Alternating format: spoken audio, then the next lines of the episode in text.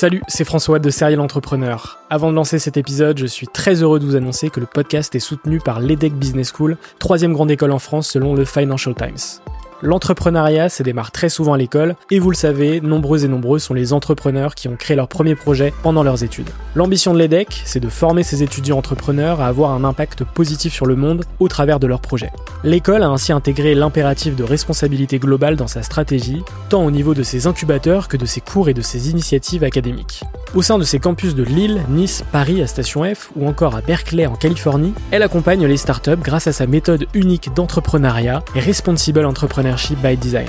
Une approche innovante permettant d'intégrer les enjeux économiques, sociétaux et environnementaux au cœur de leur modèle de développement et ce, dès leur création. L'objectif de l'EDEC, faire émerger un nouveau modèle de startup adaptable à tout projet qui intègre pleinement les enjeux de responsabilité. Chaque année, ce sont ainsi plus de 70 nouvelles startups qui intègrent ces incubateurs. Si vous souhaitez en savoir plus, n'hésitez pas à vous rendre sur www.edec.edu.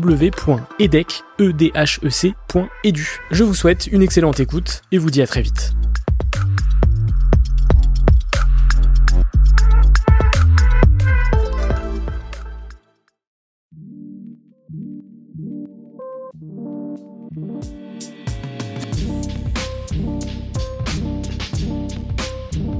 Bienvenue sur Serial Entrepreneur, le podcast des entrepreneurs. Créé par François Allais, ce podcast va à la rencontre d'entrepreneurs au parcours inspirant. Ils ont une histoire unique, ont pris des risques pour réussir et ont franchi un cap dans leur business grâce à des rencontres. Bonjour à tous, je suis très heureux de vous retrouver pour cette première série estivale d'épisodes. Cet été, je vous propose un contenu 100% sans filtre, sans tabou, avec des entrepreneurs de tous les horizons sur des sujets qui m'intéressent et qui, je n'en doute pas, vont vous intéresser également. Pour celles et ceux qui regardent et écoutent le podcast pour la première fois, je m'appelle François Allais et j'ai créé ce podcast en décembre 2017. Il est disponible aussi bien ici, sur toutes les plateformes audio, que sur YouTube en vidéo. Serial Entrepreneur fait donc son retour aujourd'hui pendant 6 semaines avec 6 épisodes tout l'été, tous disponibles en vidéo et en audio, pour ce 24e épisode, j'ai reçu à distance une jeune entrepreneur passionnée et passionnante, Soraya Jaber. Elle a cofondé Minsar, un CMS pour créer des expériences immersives en 3D sans avoir besoin de coder. Avec elle, on parle de son parcours, des étapes de création de Minsar, de tout ce qui concerne la réalité virtuelle, la réalité augmentée et bien d'autres sujets pendant une cinquantaine de minutes. Si tu apprécies ce que je fais, n'hésite pas à laisser une note sur Apple Podcast et à t'abonner à ma chaîne sur YouTube, ça me fera très plaisir. Quant à moi, je vous souhaite une excellente écoute et à la semaine prochaine. Ciao Bonjour à tous et bienvenue sur Serial Entrepreneur, le podcast des entrepreneurs. Aujourd'hui, je suis avec Soraya Jaber. Salut Soraya. Hello François, merci pour l'invitation. Très heureux de t'accueillir euh, à distance euh, pour ce nouvel épisode. Euh, Soraya, tu es la CEO et la cofondatrice de Opuscope, qui est finalement un CMS pour les expériences immersives qui a été fondé en 2016. Euh, tu es également vice-présidente de la VR euh, AR Association de Paris.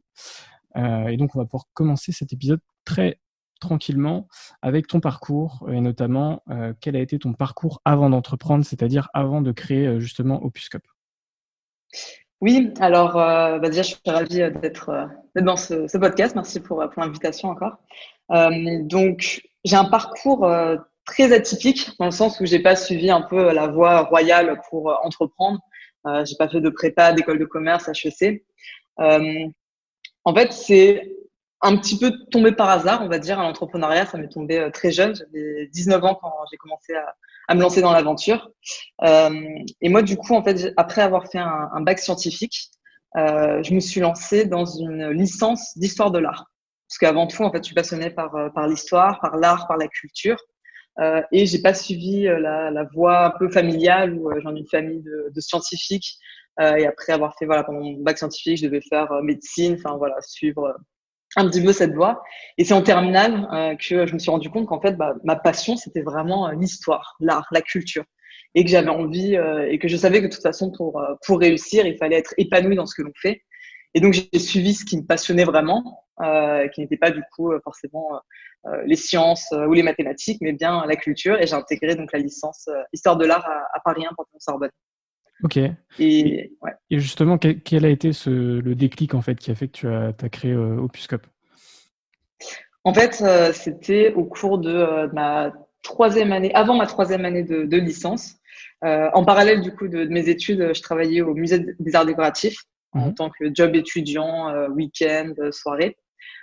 et en fait, je me rendais compte que à, l'université, voilà, on a beaucoup de personnes qui se rendent de façon régulière dans les musées, mais qu'en fait, on est vraiment une, une sorte de minorité et qu'au final, enfin, il y a un, un, fact, un, un chiffre qui m'a vraiment un peu interloqué. Euh, en 2015, je me suis rendu compte, j'ai appris que euh, même pas 10% de la population française se rend plus d'une fois par an dans un musée. Donc ça m'a, euh, enfin, je me suis dit voilà, on n'est vraiment pas assez sensibilisé, on n'a pas l'habitude d'y aller.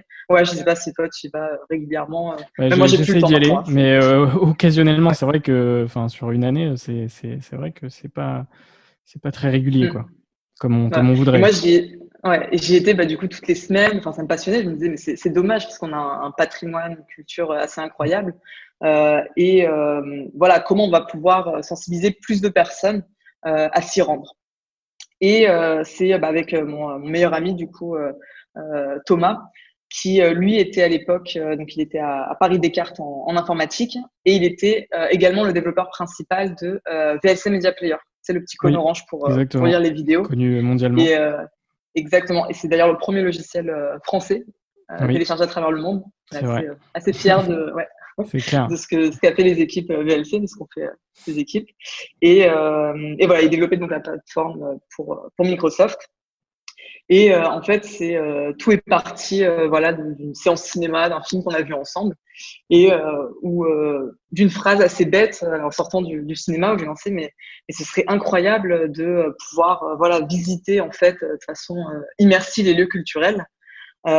Et, et, justement, Thomas me dit à ce moment-là, mais en fait, mais tu sais que c'est possible. C'est en 2015 et il me dit mais mais tu vois, enfin, tu prends un, il y a la réalité, virtuelle, je connaissais pas du tout à l'époque.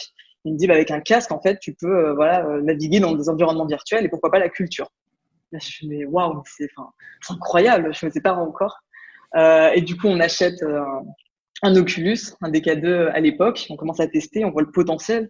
Je me dis, mais c'est absolument incroyable, c'est la possibilité voilà, de visiter des, des, sites culturels, des musées, depuis chez soi, depuis son salon.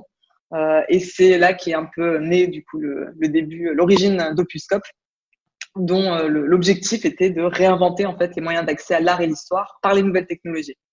Donc, euh, à la fois la réalité virtuelle, en utilisant des casques, être en immersion dans un autre monde et donc couper mhm. ton environnement, et euh, à la fois en fait ramener le public, les jeunes publics aussi sensibilisés aux nouvelles technologies dans les lieux culturels par la réalité augmentée. Donc cette fois vraiment augmenter l'environnement, augmenter les salles muséales, les châteaux, les monuments par cette réalité augmentée. Ça, c'était le, tout début. On est encore en, ouais, en 2015 et euh, ce sont les, prémices de, l'entrepreneuriat. On a chacun 19 euh, ans. Je rentre en troisième année de, euh, de licence. Thomas, il rentre à Epita. Mm. Et, ce petit projet, en fait, commence à prendre, à prendre de l'ampleur. J'en parle, du coup, au sein de mon université. ils sont très intéressés, du coup, par par, euh, par le projet. Euh, ça monte assez rapidement euh, au sein, au de l'université qui devient nos premiers partenaires, donc pas rien. Et également, du coup, le musée des arts décoratifs dans lequel je travaillais devient aussi un de nos premiers partenaires. On commence à, itérer, à voir comment créer ce, ce futur de, de, la visite muséale. Mmh. Et on débouche du coup sur la l'immatriculation d'Opuscope en février 2016. Ok, donc, euh, enfin, j'allais te poser du coup comme question euh, comment as-tu rencontré ton associé, mais du coup, c'est en fait ton meilleur ami. Euh, et avec lui, vous avez créé, vous avez créé Opuscom du coup. Et, du coup, quelles ont été les étapes de, création de ce produit, enfin du premier produit du coup, Minsar Alors, Ouais, il y, a eu pas mal d'évolutions hein, depuis. Là, euh, si plusieurs, noms, euh, regardes plusieurs noms, j'ai cru comprendre. il y a eu plusieurs noms, mais promis, ça y est, on ne change plus. C'est Minsar. S'il y a un nom à retenir, même pas Opuscope, hein, vraiment, c'est euh, la structure juridique. C'est ouais, c'est vraiment juste pour. Euh, on parle que de Minsar. Pas trace. Voilà, on parle que de Minsar. Et euh, voilà, donc ça, c'était vraiment le tout début. C'était le tout début d'Opuscope. C'est pour ça que j'étais pas forcément prédestiné à me lancer dans l'entrepreneuriat, même si depuis toute petite, j'adore créer des, projets, j'adore euh, fédérer des personnes autour de moi pour, euh, euh, voilà, pour construire quelque chose. Et là, du coup, c'était voilà, notre première, première, première entreprise que l'on fonde donc début, début 2016. Mhm. Et en fait, tout est allé assez rapidement. Thomas, il était également à l'époque, il s'est fait nommer Microsoft Regional Director, qui est en fait le statut de consultant le plus haut pour les équipes produits de Microsoft, ce qui nous a permis en fait de d'être une des premières entreprises en Europe à avoir les Microsoft HoloLens, je sais pas si tu connais. Oui. Euh, ouais, ouais. Euh, ouais. Euh, donc voilà, c'était, on l'a eu début début 2016. pour ceux qui connaissent pas, donc Microsoft HoloLens, c'est une paire de lunettes de réalité augmentée. On parle aussi de réalité mixte. parce qu'on va aller du coup ajouter en fait du virtuel dans l'environnement, sans être coupé de cet environnement. Et donc on a commencé début 2016 à, à, du coup à concevoir des expériences pour cet appareil. Euh, au début uniquement pour la culture. Et en fait, très rapidement, on s'est fait approcher par euh, bah, de très nombreux secteurs, en fait, euh, pas mm. uniquement la culture justement. Et on voyait qu'il y avait énormément d'intérêt pour cette technologie.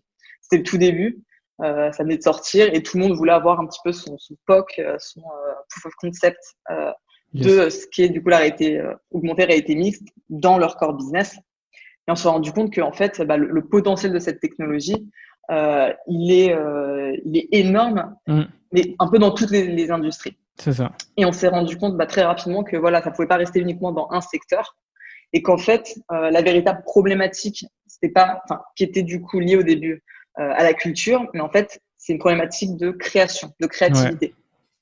Et euh, la problématique à l'époque, et on la retrouve encore aujourd'hui, c'est la création en fait de ce contenu 3D ce contenu de réalité augmentée, de réalité virtuelle.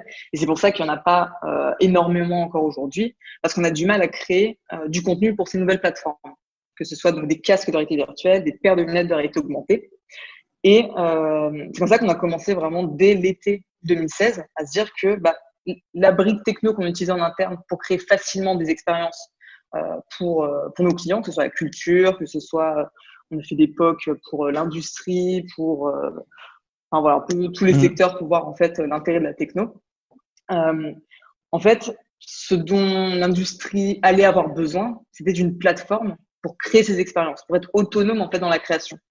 Et on a compris très rapidement en fait dès l'été 2016 que euh, c'était un SaaS, c'était une plateforme euh, qui allait être bah, le prochain challenge euh, pour euh, pour l'industrie, qui était donc de qui est vraiment de créer facilement des expériences. et notre postulat est vraiment que la création 3D doit se faire en 3D on doit visualiser en fait, euh, tu vois, quand, que ce soit dans un musée où tu vas aller augmenter euh, euh, une salle muséale ou que ce soit bah, en, retail, en, store où tu vas pouvoir voilà, créer une expérience plus, plus immersive, plus engageante pour, pour le client. Ok, donc la mission, c'est vraiment rendre accessible la, création de, contenu en réalité virtuelle et en réalité, réalité augmentée, c'est ça? Exactement. On a élargi un peu le scope ouais. en développant une plateforme vraiment horizontale. En, fait, c'est ce qu'on appelle la, XR, du coup, la, réalité euh, euh, étendue, c'est ça? Ouais, étendue plus le X comme euh, le petit X pour réalité augmentée, réalité virtuelle, réalité mixte. Justement, on s'y perd un peu. c'est vrai, ça. quand on n'est pas dedans. De, de rappeler les, les, différents termes, c'est. Ouais. En fait, souvent quand j'explique la différence, je me base sur en fait la première fois que ça a été théorisé. C'est pas, ce sont pas des nouveaux termes. Hein. Réalité mixte, mm. ça a surtout été euh, déployé avec Microsoft euh, en 2015-2016. Mais en fait, le terme de mixed reality euh, a été théorisé en 94. Ok. Tu vois, j'étais même pas encore né. Je crois que toi non plus. non plus. non plus. Donc voilà, ça fait un, pas si longtemps, mais et en fait, en 94, on a Paul Milgram et Fumio Kishino qui ont défini le Reality Virtuality Spectrum, qui est en fait un spectre qui va de notre environnement physique réel, tangible, donc sans technologie, et l'autre extrémité du, du spectre, c'est euh, bah, la réalité virtuelle, complètement virtuelle. Cette fois, tu vois, tu as un appareil et tu es coupé mm. de ton environnement. Et en fait, euh, c'est comme un curseur, tu vois, du coup, la réalité augmentée, c'est un curseur que tu vas placer sur ce spectre où tu vas du coup ajouter du virtuel dans ton environnement. Et l'appareil de réalité mixte, c'est un petit peu, bah, du coup, cet appareil ultime euh, qui n'existe pas vraiment encore aujourd'hui, mais qui est un appareil qui sera capable de couvrir tout ce spectre, dans le sens où tu vois, tu pourras décider de bah, pas ajouter de contenu dans l'environnement, ou alors ajouter énormément de contenu jusqu'à mmh. être en totale immersion. Aujourd'hui, les appareils qu'on a, donc euh, que ce soit Microsoft HoloLens, euh, Magic Leap, je pense qu'on en parlera après, ou Enreal, enfin voilà les, euh, les euh, constructeurs émergents, il n'y a pas encore d'appareil qui permet d'avoir une totale immersion parce que le champ de vision euh, n'est pas encore de 90, 100, 180 degrés, tu vois. Donc c'est euh. Ok. Et pour revenir un peu au, enfin, on va revenir à, ce, sujet-là, mais pour revenir aux étapes de justement de, création, euh, quand, est-ce que vous avez officiellement lancé du coup Minsar euh, On va dire une V, euh, une V1 quoi? Ouais. Bah, il y a eu plusieurs étapes. Du coup, la première étape était voilà, uniquement culture. Mmh. On a commencé du coup à réfléchir à cette plateforme, à ce logiciel à partir de été 2016. Donc à l'époque, euh, le logiciel s'appelait Holostoria.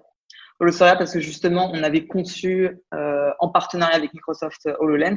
Mhm. Euh, et, et, voilà. Et nous, notre positionnement était vraiment de, de créer une plateforme immersive, donc d'exploiter vraiment euh, les capacités de euh, ce qu'on appelle l'informatique spatialisée, qui n'est pas donc cette informatique comme on le connaît, tu vois, bah, ton, ton écran, mais qui va vraiment comprendre l'environnement et qui va aller l'enrichir, l'augmenter par du contenu en le reconnaissant. C'est beaucoup de d'IA derrière, de reconnaissance de l'environnement, de scan, euh, d'ajout d'informations. Euh, voilà. Et donc, euh, Holosoria, on commence le développement euh, été 2016. À l'époque, on avait une équipe de deux développeurs. Donc, c'était voilà, vraiment le, le, tout, tout début. Euh, et euh, ce que, un, de nos choix en fait qui euh, nous a différencié aussi de, de ce qui existait à l'époque, c'est qu'on a très rapidement, on a très rapidement en fait euh, recruté notre troisième employé, donc une, une expert UX, donc expérience utilisateur. Oui. Parce qu'au final, enfin vraiment, l'utilisateur est au centre, dans le sens où développer une technologie uniquement pour développer une technologie, sans penser à à la fois l'utilisateur et également à la personne à la fin qui va visualiser l'expérience, mm. bah, ça n'a pas d'intérêt ça va rester une brique techno et ce sera pas forcément euh, bien utilisé. C'est pour ça qu'on a très rapidement en fait mis l'expérience utilisateur euh, et euh, l'interface utilisateur au centre du développement, dans le sens où on voulait vraiment rendre intuitif, simple la création. Donc ça, voilà, dès, 2016, c'est ce qu'on a, ce a souhaité faire. on a compris que le développement de cette plateforme, ça allait prendre du temps que euh, voilà, il y avait encore plein de challenges euh, à, euh, à régler, que ce soit niveau hardware, enfin niveau. Ouais, c'est un énorme produit tech, quoi. Ouais, c'est une énorme brique tech. surtout que, enfin, l'ambition dès le départ, c'était d'être cross-platform, donc d'être à la fois disponible sur HoloLens, mais également les casques de réalité virtuelle et les plateformes émergentes, donc de réalité augmentée. Et plus tard, on a aussi intégré du coup smartphone, tablette, parce que le marché est là aujourd'hui. Mm. Euh, c'est pas encore démocratisé les, des appareils. Et voilà, donc euh, on a compris que voilà, on avait besoin de euh, chercher des fonds pour euh, financer, développer cette plateforme. Donc très rapidement, en fait, en 2016, on a commencé une première levée de fonds, donc en amorçage. À l'époque, on avait voilà plein d'idées, une grande ambition, réinventer, voilà, la création et justement, moi étant passionné d'histoire avant tout, euh, ce que je fais tout le temps, c'est étudier en fait euh, le, passé, comprendre aussi euh, les patterns, parce qu'au final, c'est assez cyclique, ça se répète. là, enfin, l'évolution, c'est elle est hardware, elle est dans le mm. sens de compréhension de l'environnement, mais derrière, pour créer du contenu, on peut faire le parallèle avec le début des années 2000, où on a on a le web et créer la moindre page sur le web nécessite des développements. On n'a pas encore de plateforme début 2000 euh, permettant de créer facilement une page web, créer un blog, etc. Mm. Et en fin 2003, on a eu bah, Révolution WordPress, ensuite tous les autres CMS qui ont permis voilà, de pouvoir de donner en fait aux créateurs, aux créatifs, euh, la possibilité de s'exprimer et de créer du contenu, sans avoir soit à monter en compétences techniques, être développeur, soit faire appel à un développeur et perdre un petit peu du coup euh, le cycle de l'idée euh, jusqu'à la, la, délivrance euh, du produit. Nous, c'est exactement ce que l'on fait. C'est donner, en fait, le pouvoir un petit peu aux créatifs, tu vois, pour les laisser autonomes dans la création. Parce qu'on sait que tant qu'il n'y aura pas de, de plateforme, d'outils euh, simples d'utilisation, mm. avec respectant des standards permettant de distribuer aussi facilement ce contenu, euh, une technologie ne pourra jamais être démocratisée. Il faut vraiment euh, voilà, ouais, libérer les créateurs, les créatifs, ce qu'on a vu avec la vidéo. Hein. Aujourd'hui, on peut très facilement, euh, voilà, euh, même nous, on fait un podcast, etc. Mais voilà, ça. a pris euh, du temps. Au début, c'était beaucoup plus compliqué. Et voilà, on répète en fait des, des patterns qui. Ouais, carrément. Et du coup, donc c'est ce premier, cette première mini levée de fonds. Ensuite, je crois que vous avez levé plusieurs fois aussi. une première de, de, environ 300 000 euros. Ensuite, un peu moins, un peu moins d'un million. Et là, plus récemment, il y a quelques mois, 3 millions, c'est ça? C'est ça. En fait, euh, on a fait notre, euh, enfin, c'était une levée amorçage qu'on a fait en deux temps avec les mêmes investisseurs, donc des, des business angels euh, du groupe Investisseurs ou Startup. Je sais pas si, si tu connais, mais ouais, on a levé assez rapidement avec eux. Comment avez fait du coup cette première levée justement notamment vis-à-vis de, votre âge, de, des deux fondateurs que, comment, ouais. bah, Tu sais, on ne disait pas notre âge. c'est vraiment euh, ouais que récemment euh, depuis. Euh, non, mais bon, il, enfin, oui. on est des jeunes. on a pris un peu des, non pas encore des cheveux blancs, mais enfin, on a pris de l'âge avec avec les années. Mais oui, oui, non, on voit, clairement, on nous voyait comme deux petits extraterrestres qui parlaient d'une techno qu'ils comprenaient pas. mais en fait, on était tellement complémentaires dans le sens où Thomas, voilà, c'est un, un, génie de l'informatique. il a été, c'est plus jeune. Microsoft Regional Director, ils sont une cinquantaine à travers le monde. Euh, il a été nommé pour son troisième mandat. Euh, il a euh, refait voilà, enfin toute la version VLC sur Windows tout mm. seul. Enfin, il est vraiment impressionnant. moi, bah, c'est plus la partie business, fédérer les équipes, aller chercher des financements, mmh. rêver la vision aussi, tu vois, vraiment de la, créativité. Enfin, c'est c'est ce qu'on fait, c'est passionnant ce qui va ce qui va arriver, le potentiel de cette techno dans tous les secteurs, même l'éducation, même enfin voilà, je pense mm. on en parlera après, mais euh, donc euh, ouais, au début c'était difficile, hein, clairement, de, de, lever des fonds euh, aussi jeunes, plus en tant que femme, femme dans la tech. Ouais. ouais. des fois c'était un peu un peu compliqué. des fois en fait on regardait que Thomas. Enfin moi ça va beaucoup.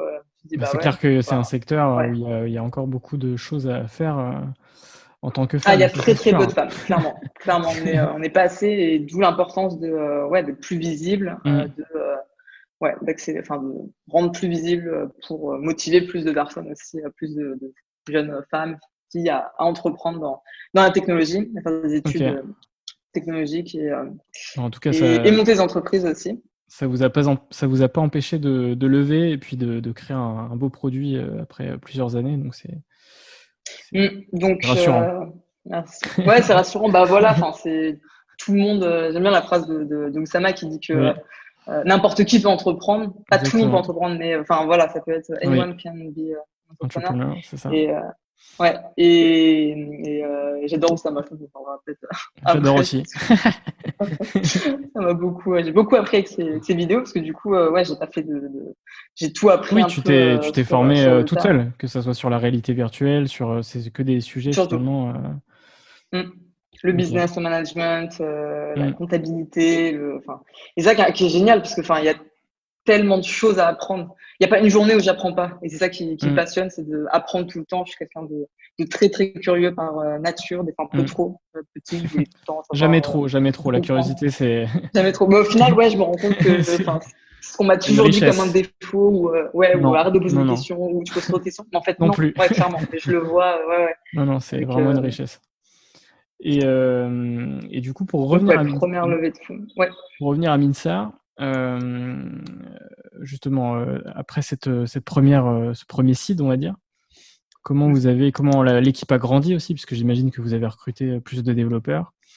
Comment le produit a évolué À l'époque, ouais, donc en 2017, donc voilà, on fait cette première partie de donc vraiment pré-amorçage, dans le sens où on a une idée, on n'a même pas un même pas un MVP. Enfin, c'était vraiment un, petit POC de ce qu'on voulait faire. Donc on lève voilà 350 000. On commence à recruter euh, une équipe, plus de développeurs. Euh, j'ai l'impression que ça fait 10 ans maintenant. Enfin, c'est passé tellement de choses euh, depuis. et c'est en 2018 ouais, qu'on a refait un, tour de table. On a eu aussi des financements par l'État. Je tiens quand même à le dire, l'État, on a de la chance quand même en France. On est soutenu. Mm. Les entrepreneurs, voilà, on peut quand même chercher des, des financements. Euh, d'ailleurs, tous les projets n'ont pas besoin de, lever des fonds, hein, justement. Si on peut aussi ne pas lever, euh, tant mieux. Hein. C'est clair. Euh, nous, on n'a pas le choix parce qu'on est à la fois dans la deep tech, à la fois aussi sur un marché qui est émergent et qu'on a besoin voilà, de, financement pour développer la plateforme. Mais donc voilà, 2017, 2018, on accède au développement et c'est en fin 2018 qu'on arrive à un premier MVP, plateforme qu'on commence euh, à ouvrir en bêta. Euh, notre objectif était d'avoir vraiment du, du feedback de plusieurs industries, parce qu'on a travaillé du coup en, collaboration avec nos partenaires culture. donc en 2016, on était en partenariat avec le ministère de la Culture, avec, bah, comme je t'avais dit, le musée d'art décoratif, mais également le Centre des monuments nationaux, qui régit en fait les 100 plus grands monuments de France, mhm. et le musée national d'archéologie. Et, et, la culture, au final, c'est un, un, très bon terrain d'expérimentation, dans le sens où ils sont très exigeants et peu, comment dire, peu de connaissances techniques. C'était parfait pour nous. On voulait vraiment euh, voilà, que n'importe qui, n'importe quel euh, scénographe, commissaire d'expo puisse utiliser la technologie sans avoir à se former à la technologie. Euh, donc, on a pu faire pas mal de, de POC avec eux, notamment en novembre 2017. Donc ça, c'est la première fois où on a pu vraiment tester en fait toute la boucle de l'idée d'un projet à la création et à la distribution. Donc c'était au château de Pierrefonds. Je sais pas si tu connais dans, dans l'Oise. Euh, donc c'est un, un, super château et en fait dans la salle des armures qui s'appelle salle des armures parce qu'il y a deux siècles il y avait des, des armures euh, de Napoléon et aujourd'hui comme la plupart des monuments ont été en fait euh, bah, vidés, dépecés de de, leur, de leurs œuvres et aujourd'hui ces armures sont aux, aux invalides. Euh, et en fait, justement, bah là, la technologie, elle est absolument incroyable parce qu'elle permet en fait de recontextualiser une salle et de replacer en fait euh, les, euh, les armures dans leur écrin d'origine. Et donc, c'est vraiment en novembre 2017 que euh, bah, une, la chargée du, des publics du, du château, Caroline Calpena, qui a pu replacer en fait les armures dans leur espace d'origine. Elle l'a fait en 15 minutes. Euh, et l'expérience a duré pendant un week-end. On a eu 200 visiteurs qui, qui sont venus de tout âge. Et, euh, et, voilà, et justement, on a vu aussi que c'est pas forcément les jeunes, comme on peut penser, euh, qui étaient les plus euh, les plus émerveillés, mais aussi euh, des, des, personnes voilà, plus de 60 ans qui disaient mais c'est ouais de tout âge, ils disaient mais, c'est incroyable, il faut le déployer dans tous les tu, dans tous les châteaux. Tu mettais, tu mettais un casque de réalité virtuelle, c'était réalité virtuelle, c'est ça? De réalité augmentée. Augmentée. Virtuelle en fait, ouais, t'es vraiment coupé oui, c'est ça. Donc augmenté et tu et tu voyais tu voyais les armes du coup en, en réalité augmentée. Exactement. Tu t'approchais d'un endroit, tu avais euh, le contenu sonore qui se déclenchait, tu t'approchais euh, d'un mur, il y avait des statues qui apparaissaient. Donc voilà, en fait, on a, c'était vraiment euh, l'étude pour comprendre s'il y avait de l'intérêt derrière. Et euh, donc oui, à 95%, les, les, personnes voulaient revenir dans, dans le, le, lieu culturel, etc. Donc ça, c'est vraiment 2017-2018. On a fait plein de tests avec nos partenaires. On ouvre les, les bêtas fin 2018. 2019, euh, bah si, il y a eu quand même une grande, grande update euh, début 2019. Euh, c'est que pour l'instant, on était surtout en partenariat donc, avec Microsoft Corp, US, mmh. où on travaillait sur HoloLens. Et en fait, leur concurrent direct, Magic Leap, a ouvert un programme fin 2018 qui était un programme en fait de, de financement et d'accompagnement des meilleurs projets pour eux sur leur plateforme pour pouvoir euh, voilà, leur permettre de, de développer euh, sur, euh, sur Magic Leap One. Et on a appris début 2019 qu'on était sélectionné. Donc, on était super contents. Donc, on a mm. été bien financé pour pouvoir porter sur la plateforme. Et voilà, aussi avoir le soutien des deux leaders de l'industrie. ça, ça nous a ouais, pas mal. Et en plus, à ce moment-là, on devait refaire un, un tour de table. Donc, cette fois, faire notre vrai levée seed que cette fois, on avait un MVP, on avait un, début de traction. Euh, et cet investissement, du coup, a décalé un peu, euh, enfin, ça nous a laissé le temps de, de décaler ouais, un peu la, la, levée de fonds, ouais. de commencer euh, en, euh, en, septembre, euh, en septembre dernier. Du coup, niveau timing, trop bien. On ne savait pas que Covid, ça allait, ça allait arriver. C'est un, un, très très bon timing. Mais ouais, ouais, en fait, ça allait très très vite. ce tour seed, ouais, en quelques semaines, en fait, on a eu première LOI, on a signé euh, tout, tout, bouclé euh, fin novembre. Okay. Vraiment aller très vite. Euh, et ça nous a permis voilà, de passer aussi cette, cette crise. de, enfin, on espère, oui, la, la passer cette crise, mais enfin voilà, on a pu donc cette fois 3 millions. Ouais. Et bah, recruter vraiment l'équipe manquante, plus de développeurs. Euh, c'est voilà, une grosse plateforme parce que aujourd'hui donc on est disponible sur Microsoft HoloLens, sur Magic Leap, mais aussi, la, ce qu'on a euh, fait en 2018, c'était ouvrir en fait le développement sur euh, smartphone, tablette. Mm. Parce qu'au final, euh, même si notre vision, notre objectif, c'est de pouvoir euh, créer à même la plateforme euh, immersive, à ouais. même voilà, casque, la paire de lunettes, c'est que ça, ça, prend du temps. Tant que Apple n'a pas sorti sa paire de lunettes, voilà, ça va prendre. C'est clair. Et on en est, et on en a conscience, on en est vraiment encore au, au début. Hein. Si tu vois un peu la courbe d'adoption des, des, nouvelles technologies, euh, c'est euh, des phases qui euh, se mm. répètent à chaque fois et on est encore au tout début qui est les euh, innovators, euh, donc les créateurs de solutions et de hardware, software, hardware. Et on est un petit peu après, qui est les premières, premières personnes qui adoptent la technologie. Ouais. ensuite, il faut voilà, passer cette, cette, étape et atteindre donc la, la, majorité de, la population. et voilà, on a besoin de plus de contenu. Parce qu'au final, enfin, quand tu achètes un casque et que tu n'as que quelques expériences à faire, et c'est clair. voilà, on a besoin de. Et donc, euh, et donc Minsar, c'est euh, donc c'est du B2B, mais c'est aussi du B2C, c'est ça? Alors c'est B2B. Dans le sens ça s'adresse ouais, aux, ouais, aux, professionnels de la créativité, mais qu'on a euh, des end consumers qui utilisent aussi Minsar pour pour eux-mêmes.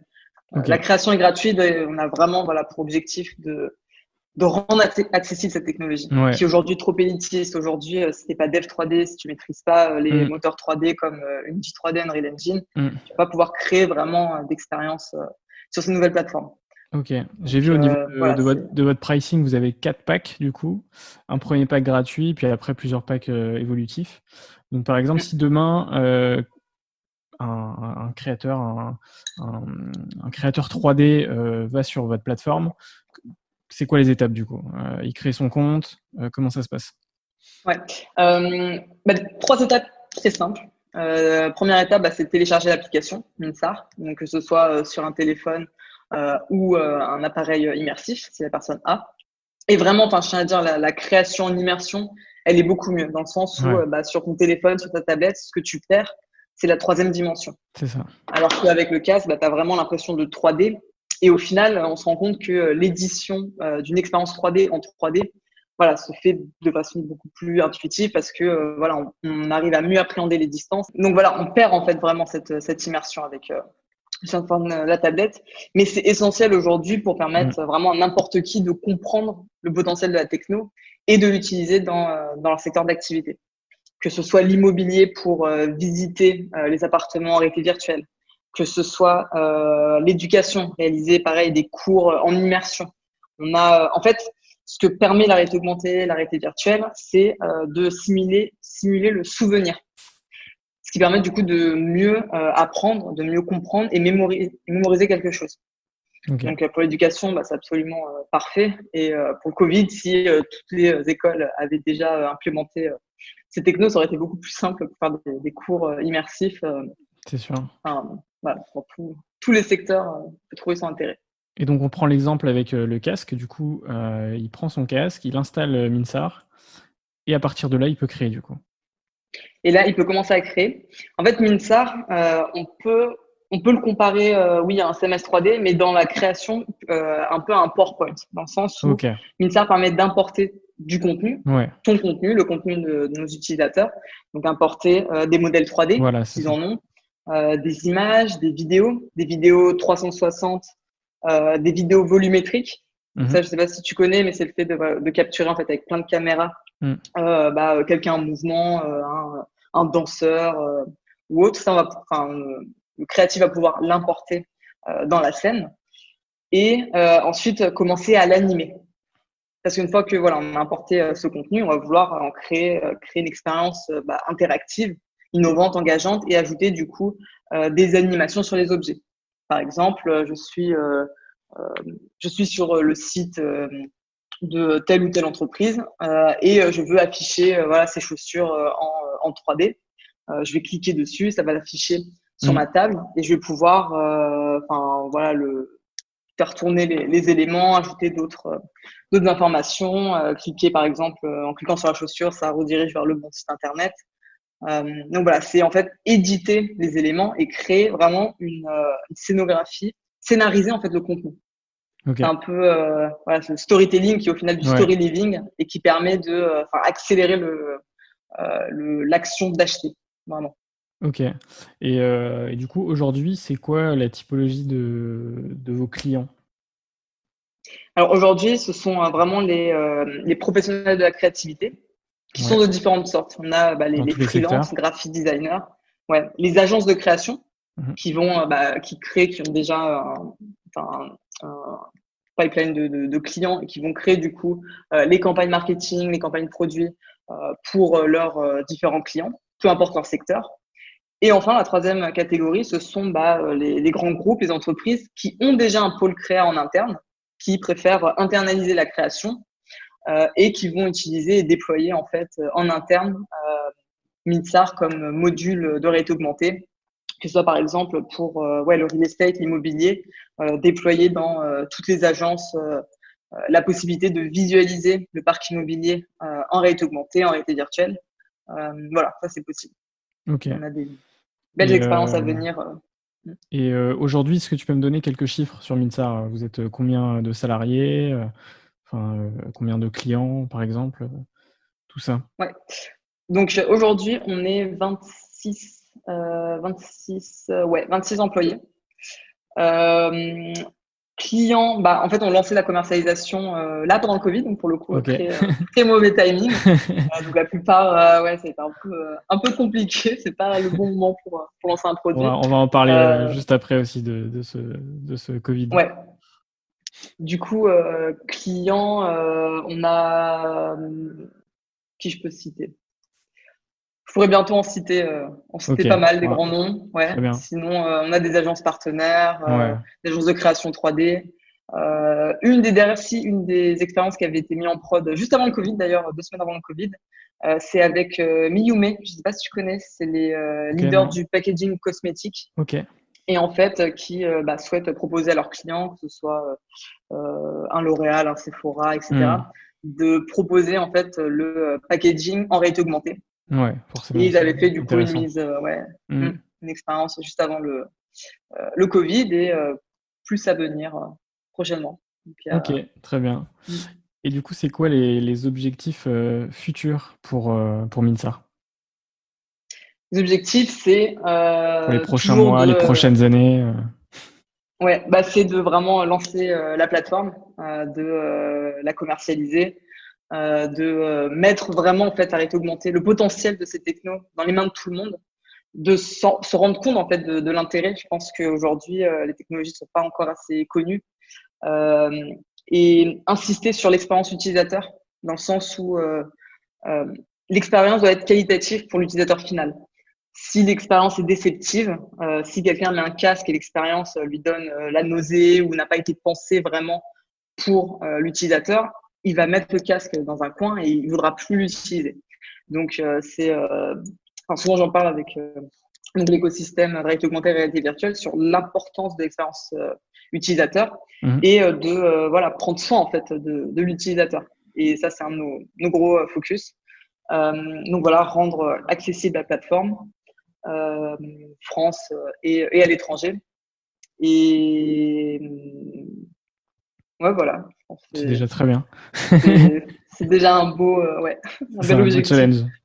Et, euh, et, donc maintenant, on va s'intéresser forcément à la période qu'on a vécue euh, ces quelques, ces quelques semaines. comment s'est passé le confinement d'un point de vue business? Alors business, ça nous a ouais, bien, bien, bien mis claque euh, dans la tête. Hein. euh, surtout que moi j'étais à New York, euh, le, enfin, je suis arrivée à New York le jour où Trump a annoncé la fermeture des frontières. Ah ouais. Donc niveau timing encore une fois, ouais, non, j'aurais jamais dû. mais on avait des très très beaux rendez-vous et des beaux events quand même prévus. Mais donc j'atterris le mercredi, je sais plus, c'était le 11 mars. Donc on, on, a, on atterrit et, et là depuis ma chambre d'hôtel, je vois Trump qui annonce dans deux jours fermeture des frontières cassez-vous de là les Européens. Je bon, bah ok. du coup, j'ai passé 20 heures euh, euh, ah ouais. à Manhattan. C'est un peu honte. Mais euh, bref, du coup, voilà, on est, on est revenu. Et les US, c'est compliqué encore, euh, encore maintenant. Hein, oui, c'est très compliqué. Mm. Ouais. C'est pour ça qu'on se dit qu'on a quand même beaucoup de chance. Mm. Bah, on a bien su, bien suggéré ouais, pour, pour l'instant. C'est. Mm. Il y a eu beaucoup d'aides déployées, c'était assez, assez, incroyable. Après, c'est maintenant que ça va être plus compliqué hein, pour, pour, les business. Pour, nous, on le voit avec des, des clients qui sont un peu enfin, posture mm. assez compliquée, que ce soit des, des petites agences, etc. Qui, mm. c'est maintenant que ça va être compliqué, sans le chômage partiel, etc. Oui, puis en espérant qu'il n'y ait pas de, de deuxième vague aussi, euh, parce que c'est aussi beaucoup de boîtes dépendent de ça aussi. Mm. Complètement, et on voit plusieurs pays, villes qui euh, commencent à reconfiner un petit peu. Euh, donc voilà, on va voir un peu comment, comment ça va se passer. Donc niveau business, euh, bah, tout a été soit annulé, soit décalé. donc voilà, mais heureusement, bah, on a levé des fonds juste mmh. avant, donc on a été, on a été très résilient. On a arrêté les recrutements qu'on avait prévus en plus. donc voilà. Par contre, ça a été Enfin, je le vois plus comme une opportunité dans le sens où on a pu vraiment se euh, concentrer en fait sur le développement. On a pu euh, bah, plus mieux écouter aussi nos, nos utilisateurs, euh, développer les fonctionnalités qui étaient le plus voulues.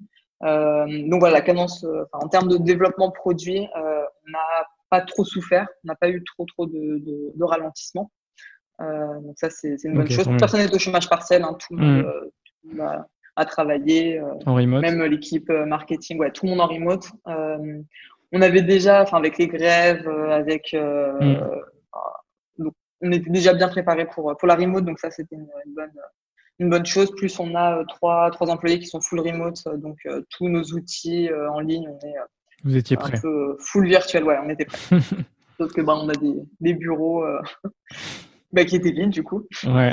Mais euh, donc voilà, niveau business, ouais, ralenti, ralenti, mais là on voit que ça commence à, à reprendre depuis euh, début juin. Euh, on n'arrête pas, on a vraiment tous les jours des démos, des super, des beaux deals à venir. Donc on voit que justement au final, je le vois vraiment déjà par nature. Je suis quelqu'un de très optimiste, donc c'est tout est opportunité, même quand c'est le mm. pire moment possible. non, ça, ça, ça, va aller, on va s'en sortir. Et, et, justement, en fait, bah, pour la première fois de l'histoire, on a eu quand même euh, presque la moitié de la population enfermée chez soi. C'est assez incroyable quand même, parce qu'on, enfin, quand tu te poses, vraiment, j'étais là, mais c'est dingue, quoi. Mm. On est tous enfermés chez soi. Mais si tout le monde, mais imagine, si tout le monde avait un casque euh, mm. de réalité virtuelle, mais trop bien. Enfin, mm. nous, du coup, bah, on s'éclatait, on faisait des apéros virtuels, on se faisait, euh, mais voilà, ça, ça, arrivait un peu trop tôt, ce, ce Covid. Vous êtes fait des apéros virtuels en, en, réalité virtuelle? Ouais, ouais, bah ouais, on fait des, meetings euh, en VR, euh, en réalité augmentée. On a donc notre partenaire Magic Leap qui est aussi. Euh, enfin voilà, on a, on a des appareils, on a un peu tous les appareils possibles. Donc chacun était équipé chez soi avec des appareils immersifs. On a pu aussi pas mal y jouer. C'est sympa, mais, mais voilà, en fait, ça a surtout fait prendre conscience de, de l'importance du numérique et accélérer les usages du, du numérique que ce soit tu vois les vidéoconférences Zoom mm. bah là on est sur Zoom et enfin c'est un exemple parfait. C'est clair. passé de euh, oui, 20 30 millions daily users à 300 millions. C'est un délire. Et, et, au final euh, pourtant les visioconf ça existe depuis plus de 10 mm. ans 10 15 ans. C'est pas nouveau. Mais euh, c'est euh, vraiment là pendant le confinement qu'il y a eu une véritable accélération. Cette fameuse transformation digitale prônée depuis depuis des années maintenant par grands groupes etc c'est maintenant qu'elle a vraiment eu lieu en tout cas, elle a été véritablement accélérée dans le sens où des entreprises qui n'avaient pas du tout l'habitude euh, du télétravail, du remote working, euh, a été obligée, contrainte de, de, le mettre en place. Et même si au début c'était un petit peu difficile hein, euh, les, premières semaines, après ils se sont rendus compte que bah ouais, en fait c'est pas si mal. En fait, euh, ça, euh, save le temps de ouais, le temps de transport, le, enfin voilà, et ça fait prendre conscience à plein de monde que bah, au final les, le virtuel a son a son intérêt. Je pense que ça a fait évoluer les, les mentalités chez, dans, dans, certaines entreprises, c'est sûr. Complètement. Plus des euh, secteurs qui vont devoir complètement se réinventer. Exactement. Que ce soit le retail, le luxe.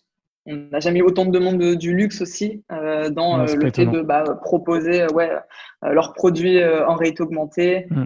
faire des défilés virtuels. Ça, on a pas mal de, de avec les Fashion Week qui seront virtualisés complètement.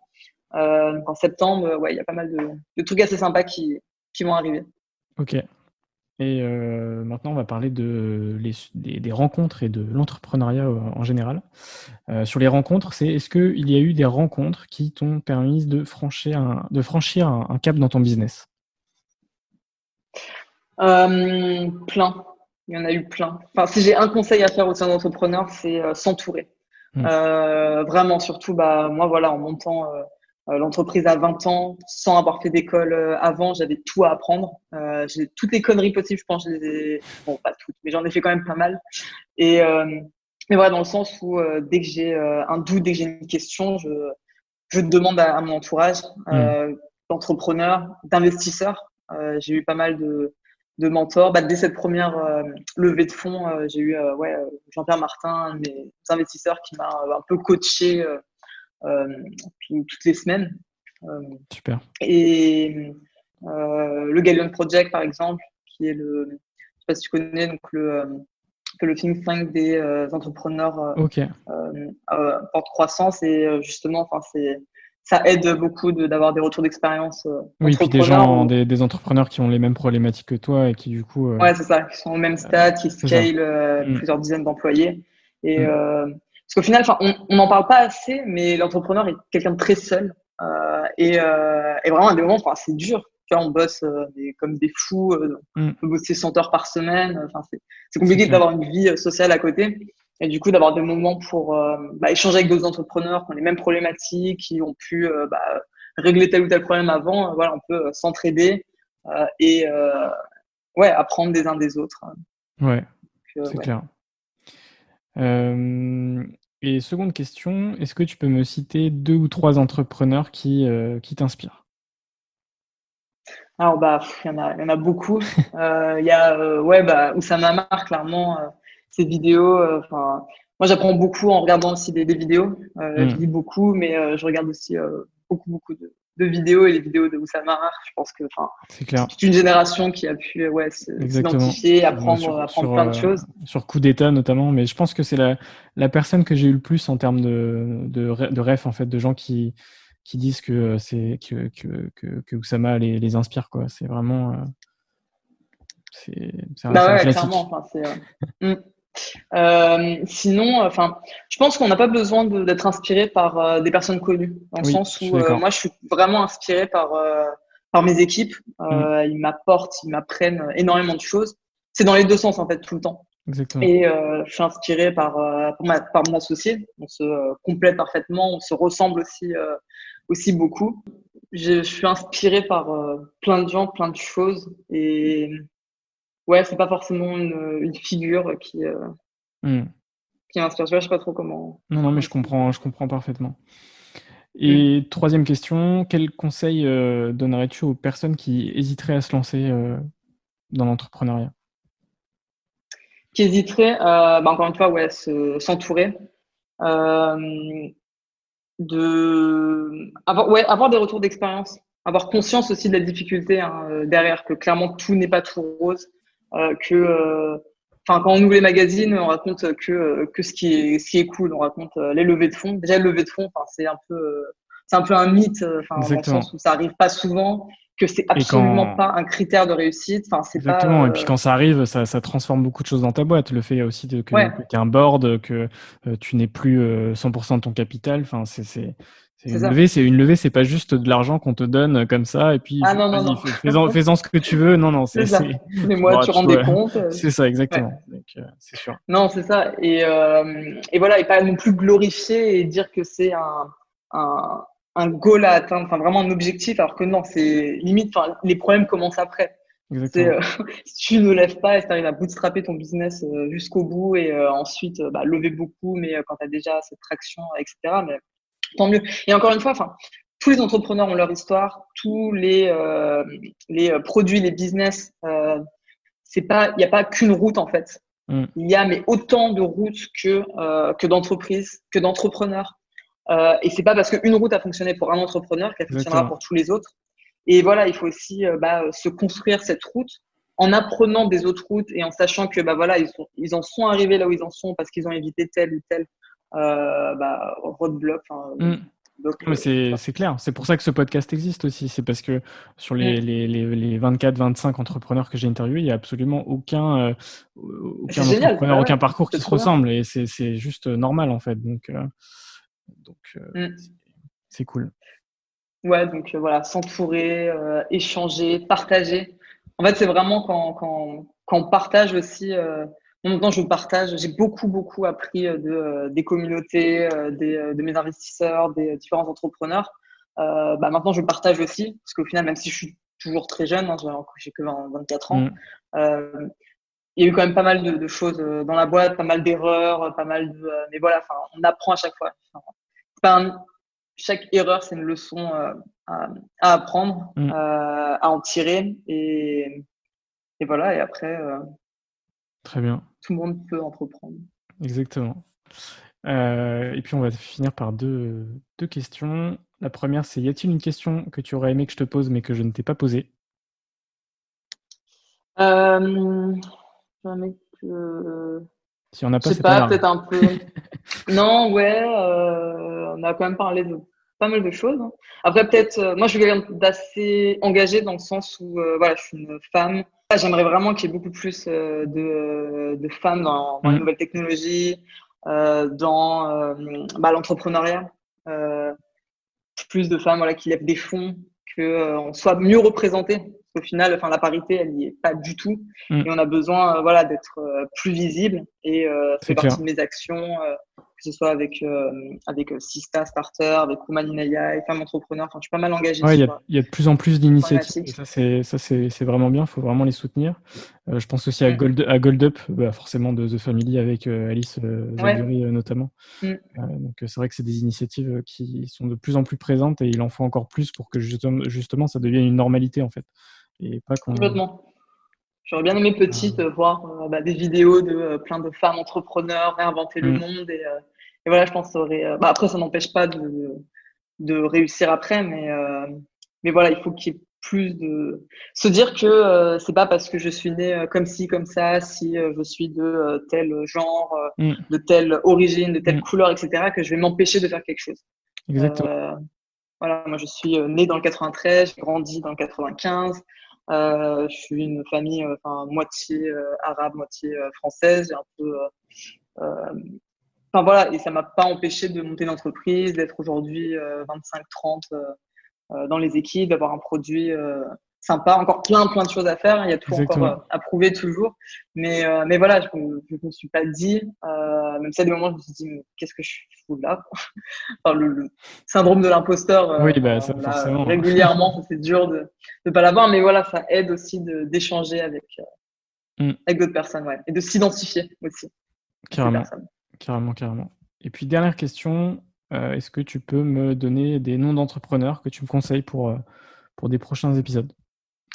Ouais, bah plein, plein, plein. Mais bah du coup, bah pour, euh, continuer avec ce que je viens de dire, ouais, bah du coup, bah des femmes entrepreneurs. Euh, euh, bah du coup, Agathe Vautier, je pense, serait pas mal, euh, qui est la fondatrice du de Project, qui pourrait aussi expliquer un peu ce qu'elle, ouais, les, les, les modèles qu'elle trouve du coup chez les entrepreneurs qui qui réussissent, ça peut être hyper intéressant. Mhm. Après Pareil pour les différents réseaux, donc euh, Sista, Starter, ça peut être euh, Tatiana, euh, Roxane Barza, ça peut être intéressant. ah oui, tu m'as dit que 2-3, sinon il y en a plein. Ah non, mais tu ça me va, c'est bien, c'est bien, c'est parfait.